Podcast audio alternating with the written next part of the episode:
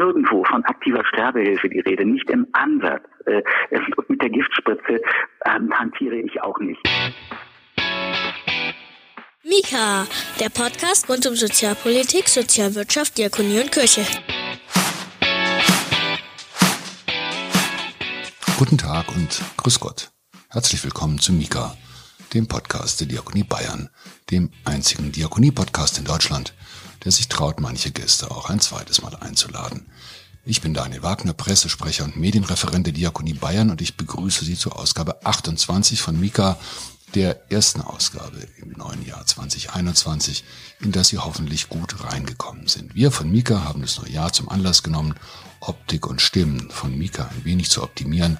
Aufmerksam Hörenden wird das nicht entgangen sein. Die heutige Ausgabe von Mika beginnt gleich zweimal mit einem großen Eigentlich. Eigentlich erscheint Mika immer am Freitag. Diese Ausgabe stellen wir am Sonntag, den 17. Januar online. Produziert wurde sie am Samstag, den 16. Und eigentlich sollte die Diakonie auch eine Sache nicht tun, dachte man bislang. Mehrere evangelische Theologen sprechen sich unter bestimmten Voraussetzungen für die Möglichkeit für assistierten Suizid in kirchlich-diakonischen Einrichtungen aus. Das berichtet die Frankfurter Allgemeine Zeitung unter Berufung auf eine Stellungnahme, zu deren Unterzeichnern unter anderem der Präsident der Diakonie Ulrich Lilie gehöre. So hieß es in den Abendnachrichten am 10. Januar. Und manch einer wird da ganz schön geguckt haben, ich übrigens auch. Der Artikel, auf den sich die Nachrichtenmeldung bezieht, erschien dann am 11. Januar in der FAZ. Als Autoren zeichneten der Systematikprofessor Rainer Anselm aus München, Isolde Karle, Professorin für praktische Theologie aus Bochum und Ulrich Lilie, Präsident der Diakonie Deutschland. Es gab im Nachgang auf diesen FAZ-Artikel eine ganze Reihe von Reaktionen, die von Rücktrittsforderungen bis hin zu großer Zustimmung reichten. So, und warum das Thema plötzlich auf der Agenda der Diakonie steht und welche Debatte da eigentlich angestoßen werden soll, wo sie hinführen könnte und welche persönliche Position er hier einnimmt. Das wollten wir von Mika und darum auch die verfrühte Erscheinungsweise dieser Ausgabe, das wollten wir von Mika schnellstmöglich von einem der Autoren wissen. Heute zu Gast bei Mika. Pfarrer Ulrich Lilie. Präsident des Evangelischen Werkes für Diakonie und Entwicklung, EWDE. Herr Lilie, herzlich willkommen bei Mika. Schön, dass Sie sich die Zeit nehmen, heute am Samstag, also auch an Ihrem Wochenende, über ein Thema zu reden, das Anfang der Woche viele Leute sicherlich überrascht hat, den assistierten Suizid. Sehr gerne, Herr Wagner. Und Herr Lilie, ehe wir über die von Ihnen, und Sie waren ja nicht der Einzige, auch von anderen formulierte Position zu dem Thema sprechen. Äh, für die Hörerinnen von Mika, die jetzt nicht so drin sind im Thema, warum war es überhaupt notwendig, dass die Diakonie sich hier positioniert?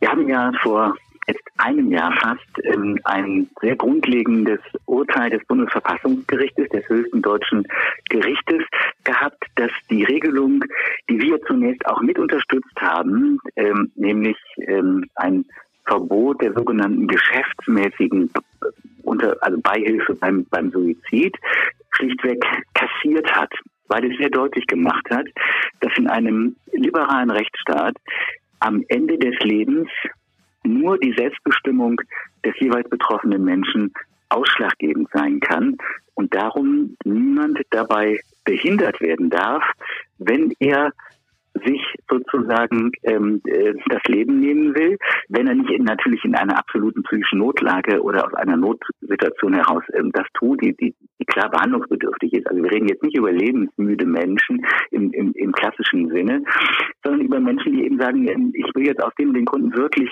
nicht mehr leben. Ich habe mir das sehr gut überlegt und wenn die dann das nicht selber tun können, Assistenz brauchen, dann hat das Bundesverfassungsgericht gesagt ausdrücklich, dann ist das nicht zu behindern. Ähm, und dann darf das auch niemand verbieten, ähm, weil es sozusagen aus sich aus dem Selbstbestimmungsrecht ähm, eines jeden Menschen nach unserer Verfassung her verbietet, etwas da zu verbieten. Und das schafft eine grundlegend neue Rechtssituation. Ich habe dieses Urteil übrigens als einer der ersten öffentlich auch kritisiert, weil ich skeptisch bin, ob die die Einseitigkeit ähm, und diese Art und Weise des Selbstbestimmungsbegriffs, der da entfaltet ist, wirklich nicht doch ein bisschen zu unkritisch ist. Ähm, das haben wir ja auch in unserem Artikel in der FAZ deutlich gemacht. Wir werden zu diesem Artikel verlinken. Den haben Sie ja nicht alleine verfasst. Da waren noch andere Leute dabei. Auch der hannoversche Landesbischof Meister wird äh, unter den Autoren genannt. Und er war, wenn ich es recht weiß, ähm, einer der ersten, die sich im Sommer kirchlicherseits zu dem Thema zu Wort gemeldet haben und sinngemäß gesagt hat, man müsse tatsächlich darüber nachdenken, ob es auch in diakonischen Einrichtungen Raum für einen assistierten Suizid geben könnte. Wir haben im Spätsommer übrigens versucht, ihn als Gesprächspartner für Mika zu gewinnen, aber den Kollegen und Kolleginnen in Hannover, schöne Grüße an der Stelle, war es offensichtlich zu heiß. Also von denen haben wir nie wieder was gehört, aber jetzt hat er in Ihnen und ja auch in anderen ja. gewissermaßen Verbündete für eine Position gefunden, die denke ich, im Sommer letzten Jahres tatsächlich noch eine Einzelmeinung war. Was mich jetzt mal interessieren würde, in welcher Funktion haben Sie sich daran beteiligt? Als Pfarrer Ulrich Lilie, Klammer auf, so halb privat oder tatsächlich als Präsident der Diakonie Deutschland, was dem Ganzen... Als Präsident der Diakonie Deutschlands ähm, habe ich mit angestoßen, dass wir jetzt in unserem Verband einen breiten Meinungsbildungsprozess zu dieser Frage anstoßen. Wir haben ein Expertenpapier geschrieben, in der Expertise, an der bei uns ähm, ja, wirklich sehr versierte Fachfrauen in diesem Fall ähm, äh, mitgearbeitet haben, die ähm, schon lange im Rahmen von Psychiatrie, ähm, Suizidprophylaxe, Prävention, Palliativmedizin, ähm, Altenpflege, ähm, Gesundheit ähm, und Krankenhaus ähm, Spezialistinnen sind und die ein Votum abgegeben haben und die einfach unsere Linie nochmal formuliert haben, auf der ich komplett ähm, unterwegs bin und äh, die ich mit jeder Faser sozusagen unterstütze. Die haben nämlich gesagt, ähm, also erstmal steht die Diakonie für das Leben. Wir stehen für eine Sorgekultur. Wir stehen dafür, dass möglichst wenig Menschen Anlass haben, äh, mit all unseren Angeboten stehen wir dafür, in eine verzweifelte Situation zu kommen, in der sie sagen, trotz all dem, was ihr mir anbietet, bin ich jetzt am Ende dieser schweren Erkrankung ähm, äh, in einer Situation, dass das, was ich jetzt vor mir habe, für mich nichts mehr mit einem Leben zu tun hat, das ich nur ansatzweise gestalten kann. Und darum möchte ich es jetzt wenigstens als letzten Ausdruck von Würde beenden.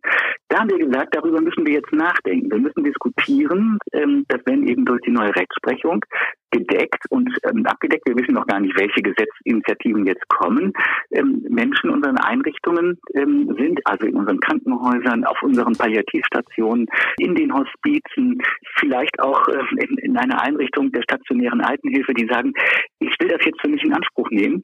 Wie gehen wir dann damit um? Sagen wir einfach, das gibt es nicht bei uns? Die schicken wir weg. Äh, wir lassen die, wir lassen niemanden hier rein, der sich dabei beteiligt. Äh, sagen wir, wir begleiten das seelsorglich. Sagen wir, ähm, äh, wir müssen lieber überlegen, wie wir sowas selbst gestalten, als dass es irgendwelche fremden Organisationen machen, die bei uns reinkommen. Das sind alles jetzt Fragen, die wir stellen. Und wir haben gesagt, wir wollen einen breiten verbandlichen Prozess anstoßen, in dem das jetzt diskutiert wird. Weil es schon jetzt Träger gibt, ähm, die sich mit diesen Fragen auseinandersetzen und die sich so oder so in diesem Feld positionieren. Haben wir gesagt, das wollen wir jetzt ähm, wirklich auch verbandlich diskutieren.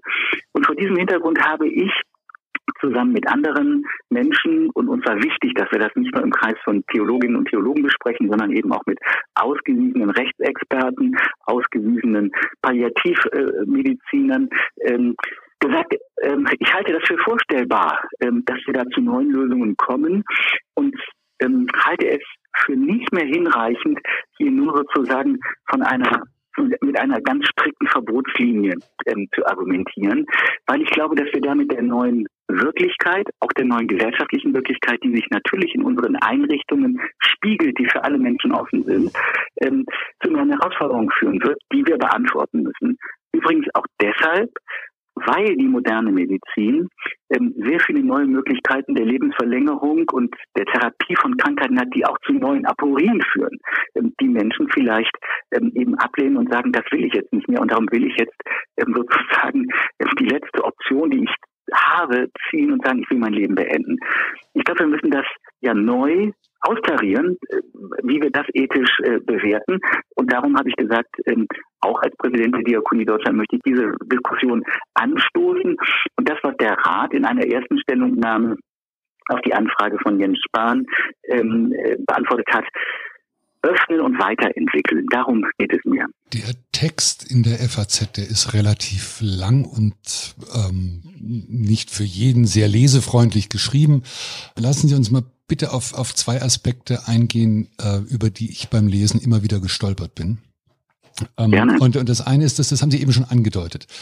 Da ist die Rede davon, dass diakonische Einrichtungen, ich sage jetzt mal eines Tages, beim assistierten Suizid Unterstützung, Beratung und Begleitung anbieten. Verstehen Sie den Menschen, die sagen, das sind, weiß Gott, nicht die Voraussetzungen, unter denen ich bei der Diakonie begonnen habe zu arbeiten? Also ich verstehe erstmal wirklich auch viel von den sehr emotionalen Reaktionen, die wir ausgelöst haben, weil als jemand, der fast 25 Jahre an, an Sterbebetten gesessen habe. Ich weiß, dass das Themen sind, die wahnsinnig aufwühlend sind. Und ich, ich habe das neulich in einem anderen Zusammenhang gesagt, die sozusagen den Bereich von Menschen ansprechen, der hinter dem Sternum sitzt. Also wirklich das Eingemachte, das, was mit der eigenen Frömmigkeit, ähm, mit der eigenen ähm, Glaubensüberzeugung vereinbar erscheint oder nicht. Äh, darum hat mich jetzt nicht überrascht, dass wir jetzt auch äh, heftige ähm, Diskussionen auslösen. Die hat es ja auch ähm, um die Liberalisierung des Paragraph 218 gegeben, die hat es auch um die ganze Debatte der Spätabtreibung gegeben. Die gibt es jetzt an vielen Bereichen am Beginn des Lebens, wenn ich mal an die PIT-Debatte denke. Und ich glaube, wir sind jetzt eben auch, wie gesagt, durch die Entwicklung des medizintechnischen Fortschrittes, ähm, auch ähm, durch die, die Weiterentwicklung, ähm, sage ich mal, der Bevölkerung der Bundesrepublik Deutschland, wo, wo nur noch weniger als die Hälfte einer christlichen Kirche angehören, in eine Realität angekommen, wo wir auch bei diesen Fragen am Lebensende nochmal differenziert hingucken müssen und unsere Antworten neu austarieren müssen. Dass das Reaktionen auslöst, auch bei unseren Mitarbeitenden, ähm, ähm, kann ich sehr gut verstehen und die haben alle ihr Recht. Wie gesagt, wir sind am Anfang einer Diskussion, wir wollen eine Debatte auslösen und wir sagen ja ausdrücklich nicht äh, so oder so geht's, sondern wir sagen, es erscheint möglich in der hier vorgestellten Perspektive, dass wir darüber nachdenken ähm, und dann gibt es da eine ganze Reihe von Optionen und wir müssen darüber nachdenken. Ich glaube nicht, wir können einfach einen Deckel auf diese Diskussion legen. Das Beispiel mit den, mit den Spätabtreibungen beziehungsweise dem Paragraph 218, das ist mir jetzt in der Vorbereitung auch mehrfach begegnet. Aber mal ernsthaft, glauben Sie nicht, dass da nochmal ein Unterschied ist zwischen der Debatte um Schwangerschaftsabbrüche beziehungsweise Spätabtreibung auf der einen Seite und einem, wie es sich lesen könnte, wenn man wollte, das sage ich ausdrücklich dazu, flächendeckenden Angebot der Diakonie in nahezu allen Einrichtungen, weil das Urteil des Bundesverfassungsgerichts zieht ja ausdrücklich diese Linie nicht dass es etwa um äh, todkranke Menschen geht, sondern sie spricht dieses Recht allen Menschen zu, was uns im Übrigen dann auch zu der ja, Frage der Altersgrenze, genau. das führt uns auch zu der Frage der Altersgrenze. Äh, reden wir hier, Sie haben jetzt die Hospize erwähnt, Sie haben äh, palliativmedizinische Angebote erwähnt, die stationäre Altenhilfe, was ist mit der Behindertenhilfe? Was ist im schlimmsten Fall auch mit der Kinder- und Jugendhilfe? Das sind ja alles Aspekte, die das Bundesverfassungsgericht ausdrücklich nicht ausgeschlossen hat.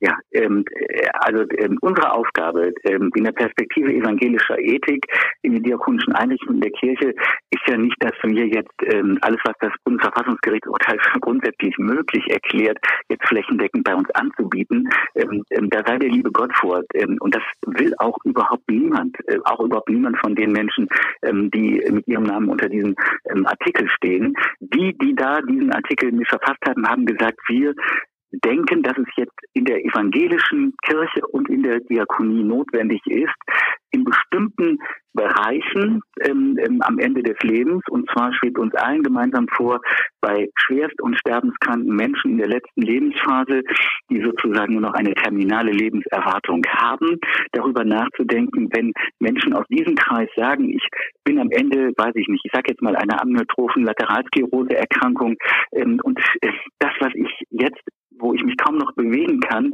äh, noch vor mir habe, ist jetzt für mich kann für mich jetzt auf einmal, kann es sein, dass es für mich nicht mehr gestaltbar ist. Und ich möchte jetzt das beenden, weil das der letzte Ausdruck sozusagen meiner Würde ist und meiner Selbstbestimmung, dass ich jetzt mich sozusagen nicht völlig ähm, von dieser Krankheit bestimmen lasse.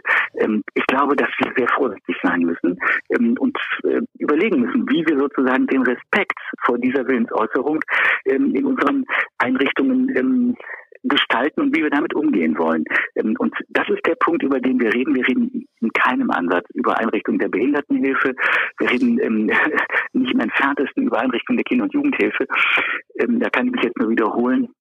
in diesen Bereichen stehen wir für Prävention und für Lebensbedingungen, dass alle Menschen so viel Teilhabe und Lebensmöglichkeiten wie möglich haben.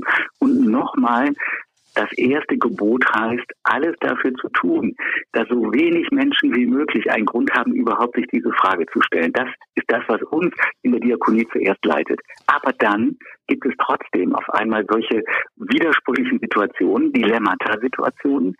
Und ich glaube, dass wir in der evangelischen Ethik immer gut beraten waren, das von allen Leuten gut uns anzusehen und dann zu überlegen, was im Lichte unseres Glaubens, und dazu gehört natürlich die Überzeugung, dass das Leben eine unverfügbare Gabe ist, ein Geschenk des Schöpfers, ähm, ähm dass wir vor uns, vor anderen und vor diesem Schöpfer zu verantworten haben, ähm, umzugehen haben. Ich darf nur mal daran erinnern, dass, weiß ich nicht, ein ganz prominenter Theologe, ähm, Karl Barth, in seiner Dogmatik zu diesem Punkt immer gesagt hat, vorsichtig mit mit äußeren Bewertungen ähm, von Menschen in solchen Situationen. Nicht jede Selbsttötung ist automatisch ein Selbstmord. Es könnte ja sein, dass jemand sozusagen ja im Gespräch mit seinem Gott ähm, nicht das Einverständnis ähm, sozusagen erbetet hat, ihm jetzt das Leben zurückzugeben, ähm, weil das eben, was er da jetzt noch vor sich hat, nicht mehr als Leben zu verstehen ist. Also darum warne ich da auch vor vorschnellen ähm, Urteilen. Und ich glaube, natürlich ist hier große Sensibilität gefragt, aber jetzt auch Zeit, eine differenzierte Debatte zu führen, die mit großem Respekt vor alle anderen Meinungen zu führen ist, ähm, da bin ich der Erste, der sagt, ähm, das muss möglich sein. Und wir werden natürlich in der Diakonie auch eine Vielfalt von Antworten haben, weil wir unterschiedliche Frömmigkeitstraditionen, auch unterschiedliche theologische Überzeugungen und unterschiedliche Trägerkulturen haben ähm, zwischen uns. Und das ist ja gut so. Das äh, kann man ja nur begrüßen. Also über die verbandspolitischen Aspekte werden wir nachher sicherlich nochmal sprechen. Ein weiterer Aspekt, der mir in dem Text aufgefallen ist und über den ich gestolpert bin, ich darf das einfach mal zitieren, es ist ein bisschen äh, schwierig. Es ist ein offenes, also Zitat, es ist ein offenes Geheimnis, dass diese Begleitung nur mit zusätzlichen finanziellen Aufwendungen zu realisieren sein wird. Also Begleitung, das bedeutet jetzt Begleitung von Suizidwillen auch wenn eine solche integrale Perspektive mittelfristig sicher die Kosten für teure und eher der Hilflosigkeit in der Nutzenerwartung geschuldete Therapieformen, beispielsweise in der Onkologie, reduzieren würde. Herr Lilie, für mich liest sich das so, wenn wir sowas anbieten, wird das etwas kosten und diese Kosten können wir dadurch refinanzieren, dass Menschen aufgrund des äh, soll, nee, Moment, so, ja, dann, dann, Bei dem Zitat steht ein Satz davor. Jetzt aber bitte richtig und sorgfältig. Dann erklären Sie es ähm, uns. Wir reden in diesem Absatz über Seelsorgerinnen und Seelsorger. Der erste Satz, äh, zu dem Sie gerade nur den zweiten zitiert haben, steht, auch hier spielen die Seelsorgerinnen und Seelsorger eine wichtige Rolle. Zweifellos. Und darauf bezieht sich, darauf bezieht sich das, was dann steht, dass es ein offenes Geheimnis ist, dass die seelsorgliche Begleitung eine, eine, eine Frage von Kosten ist. Ja? Und ähm, also das dürfen Sie mir mal unterstellen, ähm, dass Sie an diesem Punkt redlich argumentieren. Hier in diesem Absatz geht es um die Finanzierung von Seelsorge generell in diesen Handlungsfeldern. Ähm, und da sagen wir, je differenzierter diese ethischen Probleme werden, umso mehr müssen wir dafür sorgen, dass qualifizierte Leute, nämlich Seelsorgerinnen und Seelsorger, da unterwegs sind. Ich habe in dem Zusammenhang mal sagen, dass der, der Bundesverband der Krankenhausseelsorgerinnen und Seelsorger sich in einem Leserbrief in der FAZ bedankt hat dafür, dass wir diese Debatte jetzt führen. Ja, das ist der Punkt. Ähm, äh, Nochmal, bitte jetzt auch sehr sorgfältig und redlich ähm, ähm, zitieren. Ähm, dieser Satz ähm, bezieht sich komplett auf die Frage ähm, äh, der seelsorglichen Begleitung insgesamt in Zusammenhängen von solchen Konflikten. Und wir sagen, weil der medizintechnische Fortschritt weitergeht und weil sich diese Konflikte mehren, äh, immer differenziertere Probleme, brauchen wir, und das könnte ein Dienst der Kirche sein, mehr qualifizierte Leute in diesen Einrichtungen. Und ich kann Ihnen nur sagen, äh, wir diskutieren gerade in anderen Zusammenhängen, ähm, zum Beispiel bei, bei dem Thema geistliche Begleitung, Care in Krankenhäusern, mit vielen Kostenträgern sehr engagiert die Frage, dass diese Leistungen auch abbrechenbar sind. Da gibt es andere, die sagen, das wollen wir gar nicht. Und in dem Zusammenhang haben wir gesagt, wenn man da mehr Beratung hätte, das würde manche unsinnige Medizin äh, verhindern. Und da kann ich Ihnen selber aus meiner seelsorglichen Erfahrung nur sagen, ähm, ich habe manche Menschen ähm, vor einer letzten unnötigen Bestrahlung oder einer Chemotherapie, ich sage das jetzt mal so, retten können, weil wir uns im Vorhinein nochmal sehr differenziert Gedanken gemacht haben, was das noch bringen kann oder nicht bringen kann. Und dann haben die sich für einen Behandlungsabbruch und eine hospitliche Begleitung entschieden, die ihnen dann manchmal noch wirklich sehr gute Monate, manchmal sogar auch noch ein halbes Jahr geschenkt hat, wo sie eben nicht von den Folgen einer sehr invasiven Therapie äh, beeinträchtigt waren. Genau das, genau präzise das ist hier gemeint. Also bitte vorsichtig, jetzt uns da was zu unterstellen, ähm, was vielleicht aus einem Empörungsduktus vielleicht, ähm, sag ich mal, ähm, etwas flächig verstanden wird. Wir argumentieren hier sehr differenziert. Also ich versuche meinen eigenen Empörungsduktus einigermaßen im Griff zu halten, Herr Lilie, aber leicht missverständlich ist der Satz schon, oder? Das verstehe ich jetzt nicht. Wo, wo, wo, wo ist er dann missverständlich? Er ist, also das, was Sie eben gesagt haben, habe ich verstanden, aber es, es ändert letztlich nichts daran, dass auf der einen Seite die Überlegung oder die Position der Diakonie gibt, wie Sie sie jetzt angestoßen haben, auf der anderen Seite einen möglicherweise zusätzlichen Finanzbedarf und im dritten ein Effekt des assistierten Suizids. Das ist doch die Trias, über die wir hier sprechen. Nee, also ähm, dieser, dieser Absatz hat mal zunächst mal mit dem assistierten Suizid ähm, gar nichts zu tun.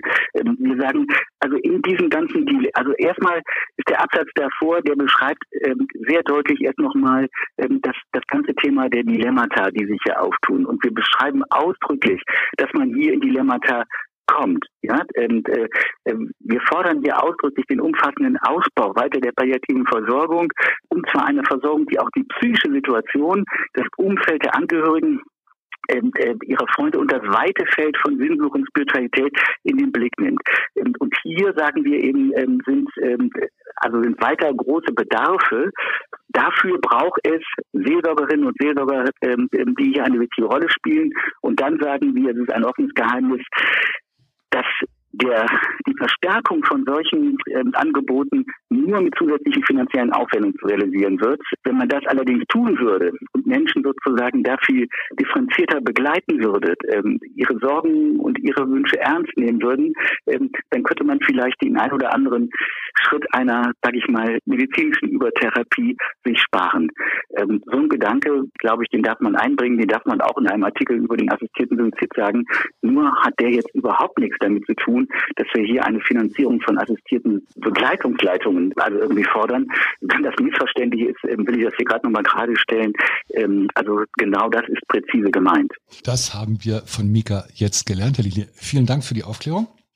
Ich glaube, das, hilft, das hilft, an der Stelle wirklich, äh, wirklich ja. weiter. Sie haben ja. vorhin äh, die Angebote der Diakonie am Lebensende erwähnt, also palliative Versorgung, Hospize, Sterbebegleitung, End-of-Life-Care. Es gibt Stimmen aus der, aus der Theologie, die sagen, mit der Position, die die Diakonie jetzt hier formuliert hat, gesteht sie letztlich auch die Begrenztheit anderer Angebote am Lebensende ein indem sie sozusagen dem, dem Sterbewunsch nachgibt und sagt, ja gut, ähm, dann ist offensichtlich das, was wir im Bereich Palliativcare beispielsweise machen oder im Hospiz, offensichtlich trägt es nicht bis ans Leben, Lebensende.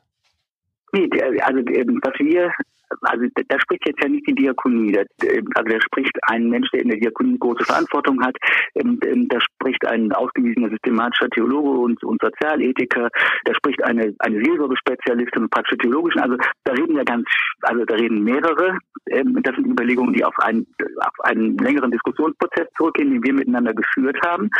Und wir sagen nicht, da möge auch der liebe Gott vor sein. Und übrigens, da kennt mich wirklich mein, mein, mein ganzes Leben beruflich für, ähm, sozusagen der assistierte Suizid jetzt nicht ein Ersatz für schlechte Leistungsangebote in der Diakonie sind. Ähm, also das ist das ist nun auch wirklich eine, ähm, eine hanebüchene ähm, Interpretation. Ich setze mich Zeit meines Lebens dafür ein, dass an vielen Stellen die palliative Versorgung wirklich sich verbessert, dass sie da ist, wo sie jetzt ist. Äh, daran habe ich äh, sozusagen äh, ja auch meinen Anteil. Da habe ich mich nämlich Zeit meines Lebens äh, sehr intensiv eingesetzt. Und ich bin da an vielen Gesprächen beteiligt, wo ich sage, wir sind immer noch an, in Bereichen, zum Beispiel in der stationären Altenhilfe, wo wir sehr viel mehr machen müssen, um die palliative Versorgung zu verbessern, weil viele stationäre Einrichtungen eigentlich so etwas wie Hospize für alte Menschen geworden sind. Und darum müssen wir sie viel stärker, sozusagen, was die palliativen Kompetenzen angeht, ähm, stärken. Ähm, das habe ich übrigens schon 2015 gesagt, auch zum damaligen Gesundheitsminister, den ich sehr unterstützt habe bei dem Gesetzentwurf. Ich habe damals nur gesagt, lieber Hermann Gröhe, wenn wir das jetzt machen, dann müssen wir jetzt auch nochmal Geld in die Hand nehmen. Also wir reden über Geld nicht nur für Seelsorge, sondern auch für palliative Verbe also Verbesserung ähm, und, und Versorgungsverbesserung. Ähm, ähm, nämlich gerade in den Bereichen, in denen sehr häufig gestorben wird, in unseren stationären Altenhilfeeinrichtungen. Also äh, ich trete dafür ein, dass sich diese Versorgungsstrukturen weiterhin verbessern, weil unser erstes Anliegen ist, ähm, so viel Schutz und so viel Prävention für Leben zu bieten, wie irgend möglich ist. Trotzdem wird es Menschen geben, die sagen, bei all dem, was er mir anbietet, ähm, ich habe genug und nicht nur genug, ich kann nicht mehr und darum will ich jetzt aus dem Leben scheiden, weil das sozusagen ein letzter Ausdruck ist äh, dessen, was ich als Würde ähm, gegen das äh, halte, was da jetzt sozusagen mein Lebensschicksal geworden ist. Und über die Gruppe, über die wir hier sprechen, das ist eine sehr begrenzte Anzahl von Menschen, also keine flächendeckende Öffnung, äh, noch der Wunsch danach, dass das jetzt endlich finanziert wird. Das sind alles, glaube ich, Sachen, da spielt viel Kopfkino eine Rolle.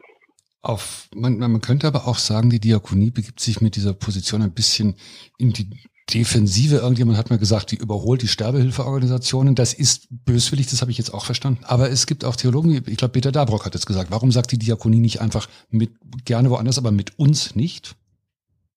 Ja, ich bin Peter Dabrock, äh, mit dem ich befreundet bin, da auch schon länger ähm, in einem sehr konstruktiv kritischen Gespräch. Ich glaube, ähm, dass die Idee, ähm, dass wir hier eine Sonderregelung in kirchlichen Einrichtungen bekommen, ja erstmal nachdenkenswert ist, ob sie rechtlich wirklich möglich ist. Äh, ähm, darüber muss man nachdenken. Ähm, ich würde ähm, mit Peter Dabrock und mit vielen anderen dafür kämpfen, dass wir besondere Gestaltungsräume haben. Aber ich glaube, also hinter dieses Urteil des Bundesverfassungsgerichtes kann eben kein Amtsgericht, kein Landgericht ähm, und auch keine gesetzliche Lösung zurück. Dafür ist es eben doch sehr deutlich ähm, und grenzt die Option, die man dann hat, deutlich ein. Darum sage ich, lasst uns darauf einstellen, dass wir jetzt auch mit anderen Möglichkeiten in unseren Einrichtungen zukünftig zu tun haben werden. Und lasst uns überlegen, wie wir das gestalten. Mehr sage ich gar nicht. Ich sage, wir brauchen diese Diskussion jetzt äh, und sage in der Positionierung, in der ich mich da angeschlossen habe, dass ich es für möglich halte, für evangelisch, in evangelischer ethischer Perspektive für möglich halte, ähm, dass man jetzt diese Fragen stellt ohne dass man jetzt, ähm, weiß ich nicht, den Tod organisiert oder irgendwas, was uns da unterstellt wird, was wirklich ähm, doch sehr, sehr flächig ist in der Argumentation. Wie gesagt, ich kann verstehen, dass manche in der Empörung erstmal sagen, das geht ja alles gar nicht, über sowas nachzudenken. Ähm, aber ich bitte doch dann sehr genau hinzugucken. Ich glaube, dass wir hier sehr differenziert argumentieren und ich glaube, wir brauchen diese differenzierte Debatte. Es ist eine Debatte, die steht auch am Anfang und wir wollen auch das Ende nicht vorwegnehmen. Aber die Frage sei dennoch erlaubt. Wie stellt sich die Autoren oder wie vielleicht auch Ulrich Liele, wie stellt er sich das am Ende dann praktisch vor, wenn diese Diskussion, die Sie jetzt angestoßen haben, die Position, die Sie vertreten, wenn das, ich sag mal, zur, zur Mehrheitsmeinung werden sollte? Also ich könnte mir vorstellen, dass wir zum Beispiel Einrichtungen haben werden in unseren Reihen, die sagen, wir können uns, also wir werden Menschen, die dann in so einer Situation ähm, sich das sozusagen als letzte Option, wie gesagt, wir reden über einen sehr engen Kreis von Menschen, sich sowas wünschen, dass wir die nicht wegschicken und dass wir die auch nicht allein lassen wollen, sondern dass wir uns überlegen, wie wir sie seelsorglich begleiten, wie wir sie pflegerisch begleiten, wie wir die Angehörigen einbeziehen, ähm, wie wir dann auch ähm, das Ende eines solchen Lebens begleiten wollen. Ähm, gibt es dann ähm, ein Gottesdienst, einen Segen, ähm, gibt es ähm, eine Verabschiedungsfeier, ähm, ähm, mit den Angehörigen. Alles das sind ja Fragen, die sich dann stellen. Und das kann ich mir ähm, vorstellen. Ähm, ich kann mir auch vorstellen, dass vielleicht einige Einrichtungen sagen, wir wollen nicht, dass das Organisationen machen, die, ich sage jetzt mal, wie ein Transplantationsteam ähm, äh, jetzt hier in unsere Einrichtung kommen und sagen, wir übernehmen jetzt, sondern ähm, wir wollen dann, wenn es zu solchen Situationen kommt, überlegen, ob und wie wir das selber gestalten können. Das sind alles Überlegungen, die jetzt ganz am Anfang stehen, aber ich glaube, wir müssen jetzt diese Debatte führen und sagen, was ist denn dann für uns denkbar, wo sind Grenzen, was machen wir auf keinen Fall, was bieten wir an.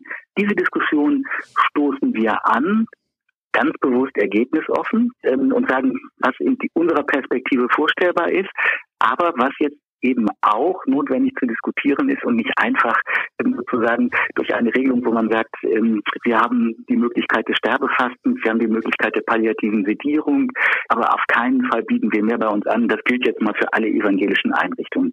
Ich glaube, dass das die Diskussion nicht orientiert und übrigens auch nicht die Fragen, ähm, die sich dann eben doch auch viele Mitarbeitende bei uns stellen. Die Reaktionen sind ja jetzt nicht nur empört auf das, was wir geschrieben haben. Wie gesagt, der Verband der evangelischen Krankenhäuser Krankenhaushilferin hat sich ausdrücklich bedankt und hat gesagt, vielen Dank für dieses differenzierte Votum. Wir müssen jetzt diese Diskussion führen. Ähm, und andere Stimmen ähm, haben ähnlich reagiert, auch aus der Diakonie. Es gibt auch andere Stimmen, selbstverständlich. Das gehört dazu. Und ich glaube, die Kirche ist der Ort, ähm, wo wir diese Fragen im Lichte des uns verbindenden Glaubens an den gekreuzigten, auferstandenen Gott verantworten und miteinander austragen. Wo denn sonst, wenn nicht in der Kirche? Und ich glaube, die Art und Weise, wie wir diese Debatte führen, die ist auch ein bisschen stilbildend oder es wird jedenfalls wahrgenommen, wie wir diese Debatte führen, ähm, in der Öffentlichkeit diese Debatte jetzt ja auch führt. Und wir von Mika wollen da gern einen klitzekleinen Beitrag dazu leisten zu der Debatte. Wie schaut's denn aus? Sie haben das positive Feedback erwähnt, aber es gab auch ein negatives. Herrn Gröhe haben Sie bereits in anderem Zusammenhang eben erwähnt. Der war ja nicht so begeistert von dem Vorschlag. Äh, es gibt einen CDU-Abgeordneten aus, aus Thüringen, der fordert gar Ihren Rücktritt. Wie stecken Sie das weg, auch als Ulrich Lilie? Ich habe ähm, ähm, den Bundestagsabgeordneten äh, selbstverständlich geschrieben ähm, und ich habe ihm, ich kann Ihnen sagen, was ich ihm geschrieben habe. Der hat gesagt, äh, äh, also wenn Sie für Sterbehilfe sind und ähm, ähm, mit der Giftspritze sozusagen unterwegs sind, dann können sie nicht Präsident der Diakonie Deutschland sein. Ich habe ihm geschrieben, ähm, äh, lieber äh, äh, Bruder, ich würde mir wünschen, dass Sie diesen Artikel erstmal lesen. Hier ist nirgendwo von aktiver Sterbehilfe die Rede, nicht im Ansatz. Äh, mit der Giftspritze ähm, hantiere ich auch nicht. Ähm, also ich bitte einfach darum, ähm, dass wir hier uns jetzt selber mal auch im Diskurs ähm, doch mal der Mühe der Differenzierung unterziehen. Ich reagiere ein bisschen allergisch, ähm, wenn Leute Rücktritt fordern, ähm, sozusagen ohne sich auf eine differenzierte Debatte einzulassen, weil das ist doch dann schon merkwürdig. Und ich hoffe, dass das möglich ist in unseren Reihen, ähm, auch unter evangelischen Christen, ähm, dass man hier jetzt eine verantwortete Debatte führt. Die ist jetzt angestoßen, die wollen wir auch. Ähm, und ähm, da gibt es eine Berechtigung mit guten ethischen Argumenten, vielleicht die oder die Position zu vertreten.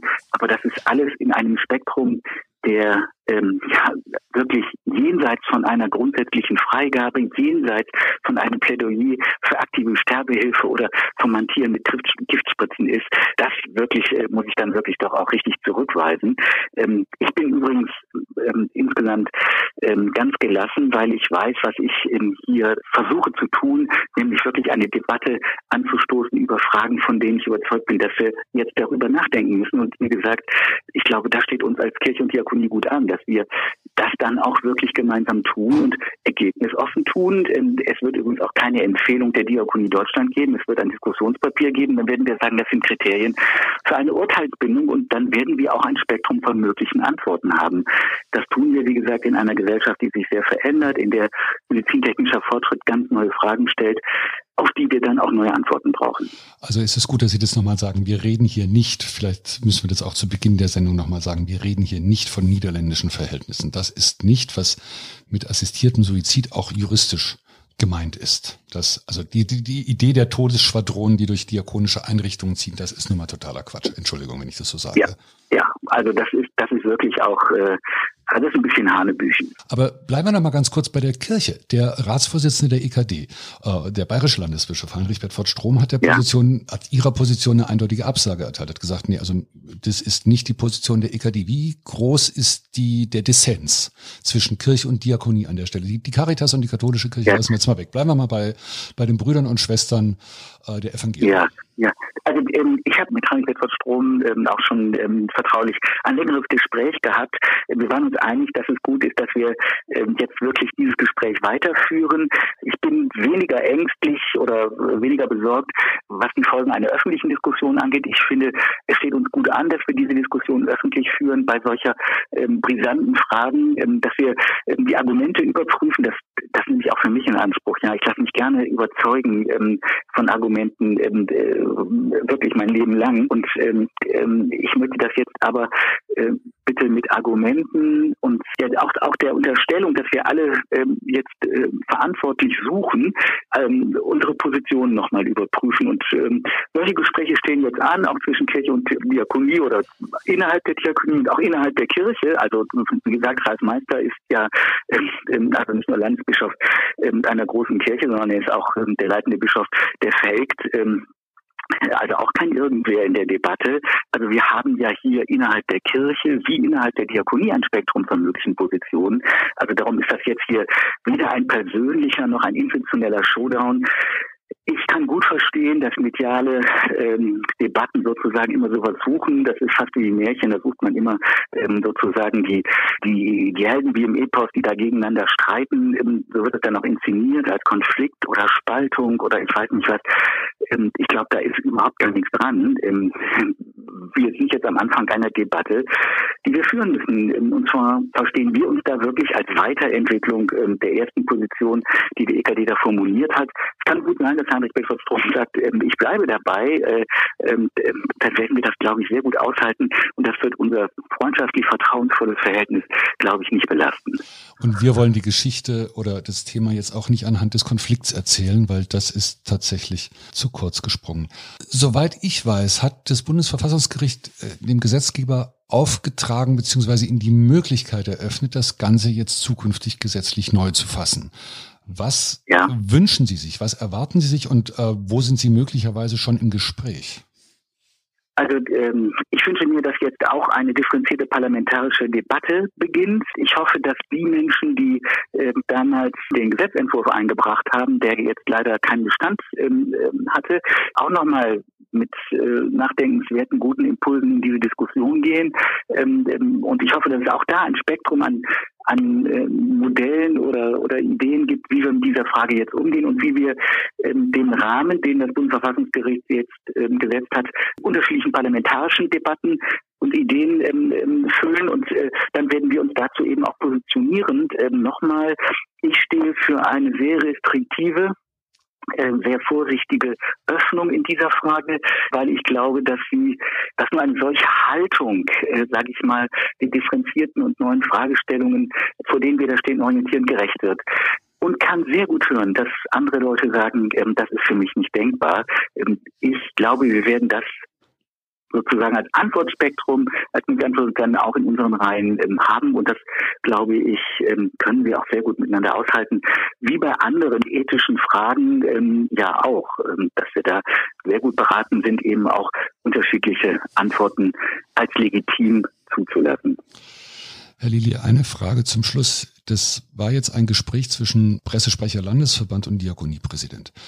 Jetzt, jetzt frage ich Sie mal als Daniel Wagner, Ulrich Lilie, welche Antwort ja. würden Sie in solch einer Situation geben? Was wäre Ihr Wunsch? Wo würden Sie, wie würden Sie sich entscheiden? Was würden Sie wollen? Ich weiß, das ist jetzt viel, das ist viel Kaffeesatzleserei, aber Sie haben ja auf Ihre Berufsbiografie ja. also hingewiesen. Ich, ähm, also aus meiner ich habe, ähm, lieber Herr Wagner, jetzt antworte ich mal als Ulrich Lilie, ähm, ähm, als Person ähm, wirklich viele hundertmal ähm, ähm, an Betten von Menschen gesessen, die sich am Ende ihres Lebens solche Fragen gestellt haben. Und ich habe immer wieder erlebt, ähm, dass das sehr ambivalent ist. Jeder Mensch hat ähm, oft immer noch einen Grund zu leben und manchmal auch einen Grund zu sagen, ich, ich mag nicht mehr, ich kann nicht mehr.